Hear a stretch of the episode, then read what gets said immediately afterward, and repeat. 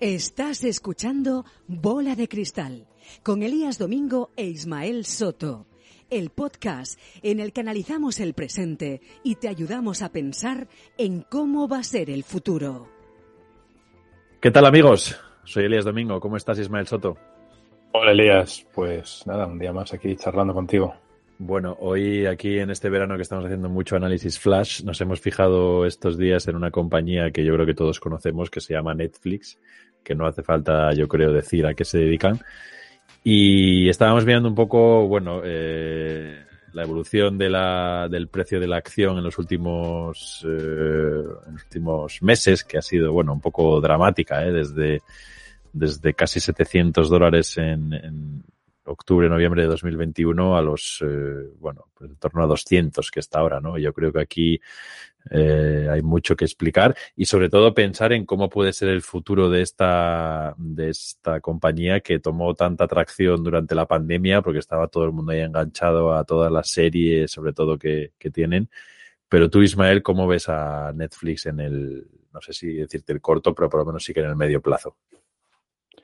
Bueno, eh, lo veo, lo veo, les veo bien. Yo creo que eh, hay dudas razonables sobre su, su, capacidad para soportar los tiempos que vienen, el impacto de la inflación, eh, ya que no pueden estar elevando sistemáticamente sus tarifas sin causar bajas, uh, dada la competencia que hay.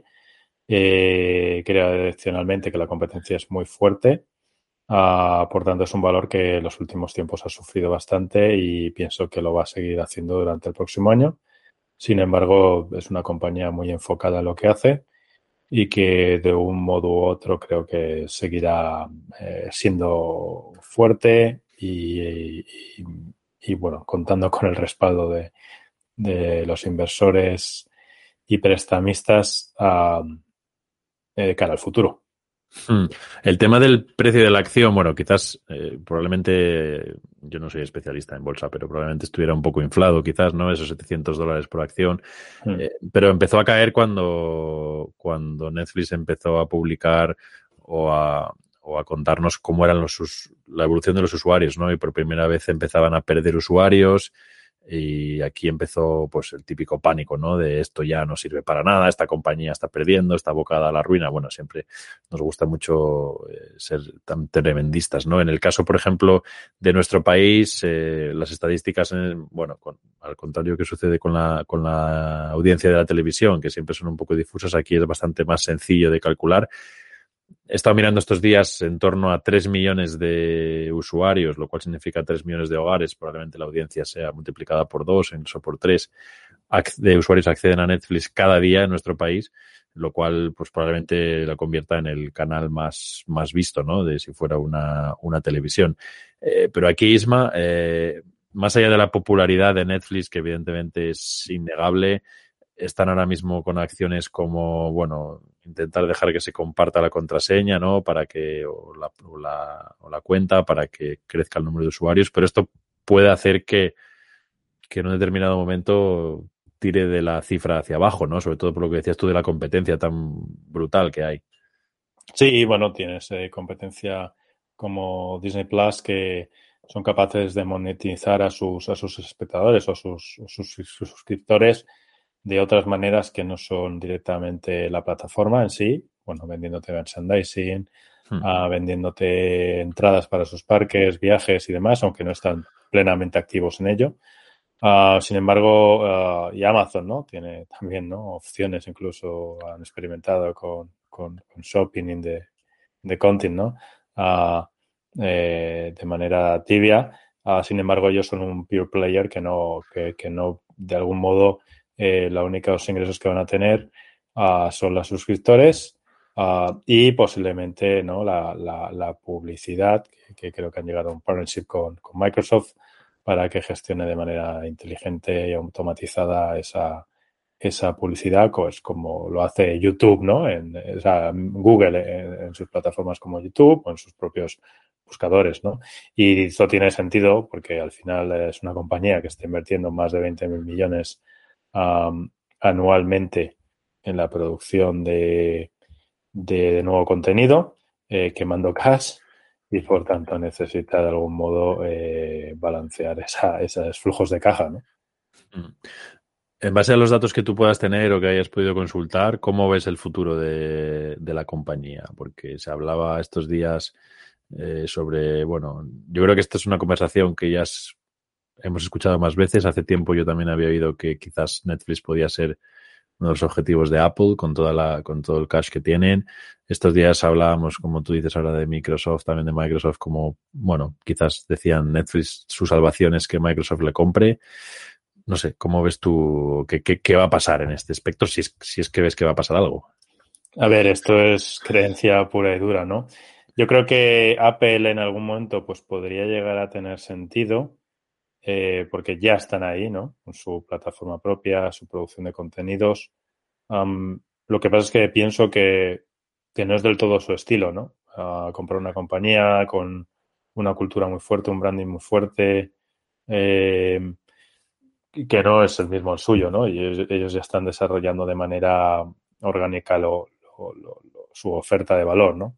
Eh, por otra parte, eh, Microsoft, pues eh, justo publicaba resultados estos días. Eh, tenemos que está en torno al 32% de los ingresos durante los últimos 12 meses, alrededor de, ah, digamos, optimización de procesos productivos.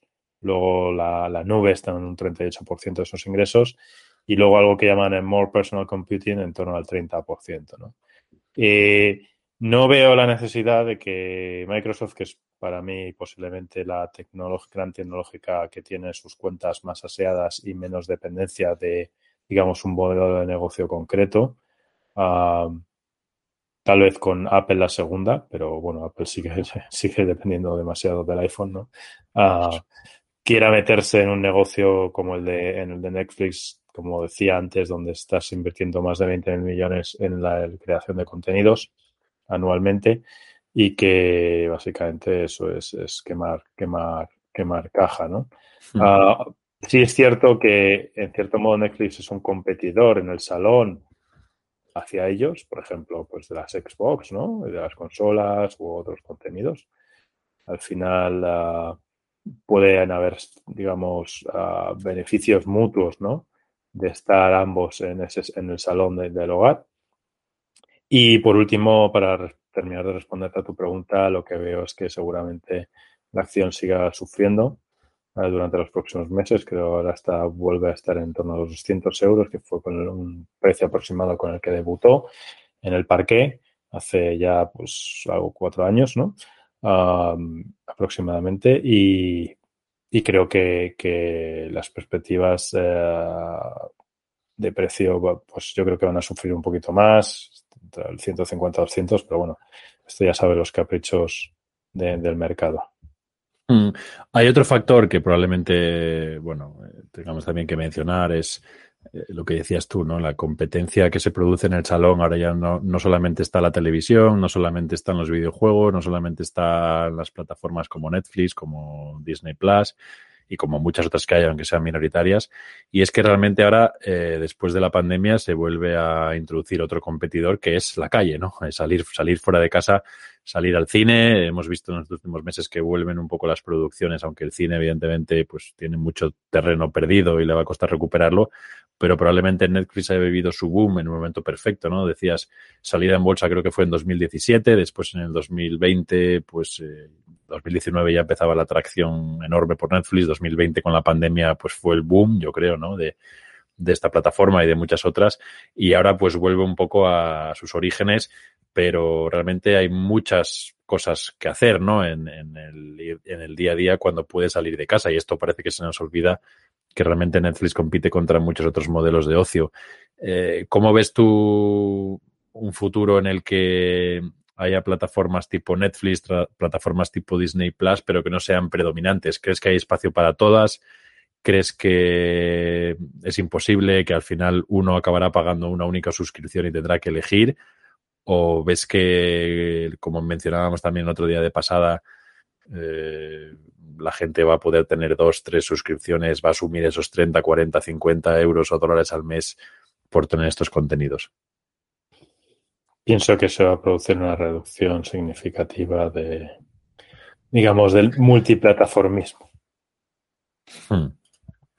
Y aquí, por hacer un poquito de bola de cristal, eh, nos iremos a franquicias como hace Disney con sus Star Wars, sus, Mickey Mouse, sus Marvel o, hay espacio para la innovación y la creatividad. Es que yo realmente personalmente creo que es complicado, ¿no? O sea, la, atracción que puede tener Disney Plus en diferentes segmentos de, población, empezando desde los niños hasta los, más adultos, me parece difícil competir contra eso si es que consiguen seguir produciendo contenido ¿no? en, torno a eso. Pero por otra parte también me da pena que, plataformas como Netflix, que bueno, en cierta manera innovan o, por lo menos compran otras producciones o producen ellos mismos cosas diferentes, puedan tener también algo de, no sé, de protagonismo. Es, es una pena a veces, ¿no? Esta economía, ¿no? En la que el, ganador se lleva todo, no hay espacio para, para, los segundos. ¿Cómo lo ves tú? Eh, bueno, en algún momento van a tener que tomar decisiones muy, muy claras sobre cuál, quieres que, cuál quieren que, que sea su foco, ¿no?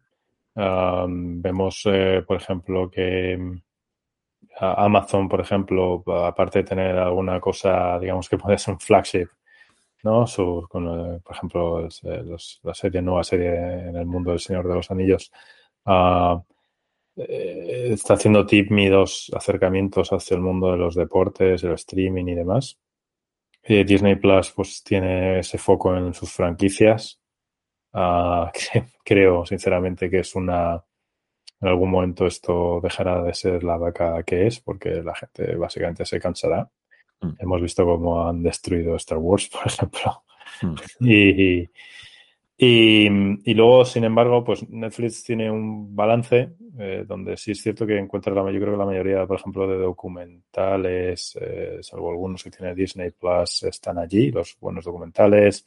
Si hablas de estilo de vida, arquitectura y demás, creo que son claros referentes.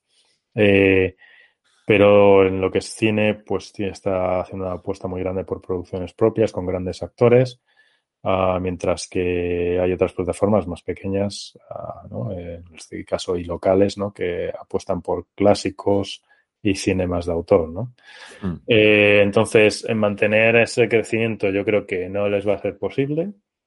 Tomar una decisión sobre lo que quiere ser, pues me parece harto complicada y no quiero hacer ningún vaticinio, la verdad. Um, y ser comprados por un gran Apple, por un Microsoft, pues, pues no lo sé, ¿no? Eh, el camino que eh, su, direct, su CEO ha, tenido durante las últimas décadas, pues ha sido, yo creo, muy bonito y muy interesante. No sé si va a querer eh, dejar marchar el, el, hijo o a su criatura para que otros le den una, una nueva approach, ¿no? Mm.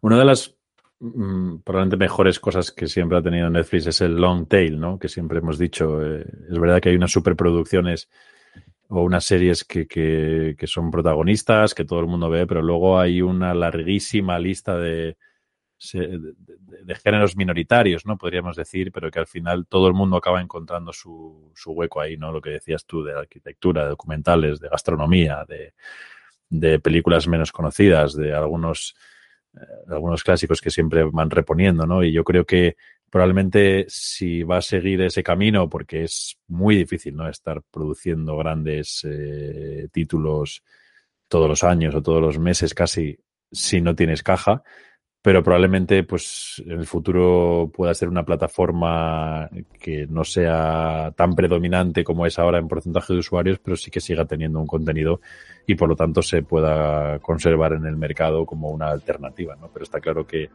la competencia es, es muy feroz. No sé si tienes algo más, Sisma, que añadir o dejamos por aquí por hoy nuestro análisis flash. Pues nada más, Elías, por mi parte, un placer. Bueno, pues nada, nos eh, seguimos viendo como siempre en nuestra página de LinkedIn, Bola de Cristal Podcast. Te mando un abrazo muy fuerte, Isma. Y a nuestros oyentes, gracias por estar ahí. Y no olvidéis también que podéis encontrar en nuestro canal de YouTube, Bola de Cristal Podcast. Y recordad que nos vemos en el futuro. Bola de Cristal, con Elías Domingo e Ismael Soto. El podcast en el que analizamos el presente y te ayudamos a pensar en cómo va a ser el futuro.